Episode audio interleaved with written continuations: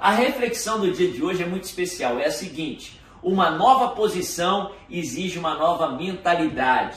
Uma nova posição exige uma nova mentalidade.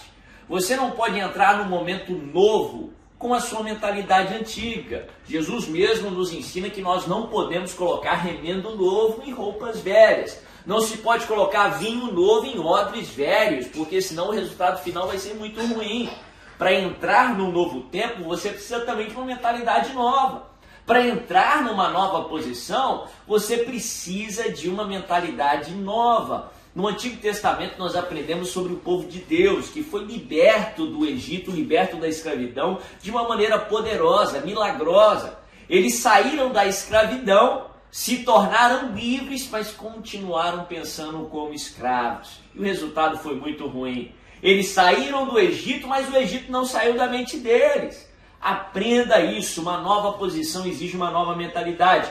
Paulo nos ensina no livro de Romanos 12, verso 2, diz assim: Não vos conformeis com esse século, mas transformai-vos pela renovação da vossa mente, para que experimenteis qual seja a boa, perfeita e agradável vontade de Deus. Muitas vezes, quando nós citamos esse texto, muitas pessoas só pegam o final do verso que diz: a vontade de Deus é boa, perfeita e agradável, é o melhor para cada um de nós. Mas Paulo coloca aqui uma ordem de fatos, uma ordem de ações, uma ordem que precisa ser estabelecida. Antes de você experimentar a vontade de Deus, que é sim o melhor para você, você precisa transformar a sua mente.